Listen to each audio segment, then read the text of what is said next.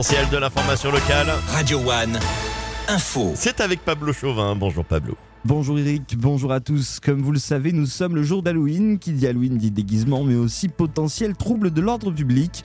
En ce sens, le préfet de l'Hérault a pris des mesures restrictives, des mesures qui seront en place dès ce matin, 7h jusqu'à demain, 18h sur l'ensemble du département. Sont donc interdits l'achat, la vente, le port, le transport et l'utilisation des artifices de divertissement et des articles pyrotechniques de toute catégorie, ainsi que l'achat, la vente, l'enlèvement et le transport d'alcool ménager, de carburant en jerrycan, citerne récipients divers.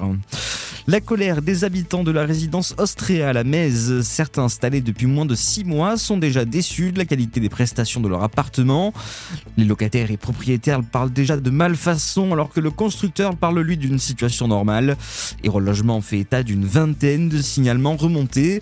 Le bailleur social a déjà réalisé plusieurs visites sur place des rencontres et des ateliers autour de l'upcycling à Montpellier.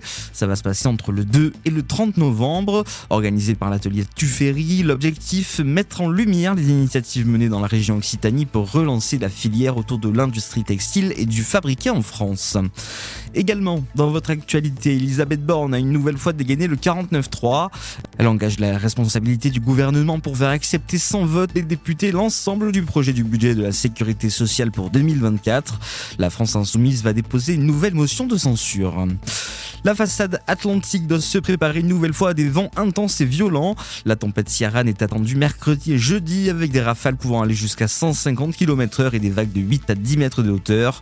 Les autorités recommandent donc de rester loin du littoral atlantique en milieu de semaine. Et puis, nouveau sacre pour Lionel Messi. Le champion du monde argentin a reçu son huitième ballon d'or hier soir à Paris. Il rentre un peu plus dans la légende en devançant sur le podium Erling Haaland et Kylian Mbappé. C'est la fin de ce Flash Info. Euh, bonne journée à tous avec Radio One. Merci beaucoup Pablo. Promettez-moi de revenir nous voir dans une heure pour refaire le point sur l'information locale et de m'expliquer pourquoi Messi a eu un nouveau ballon d'or.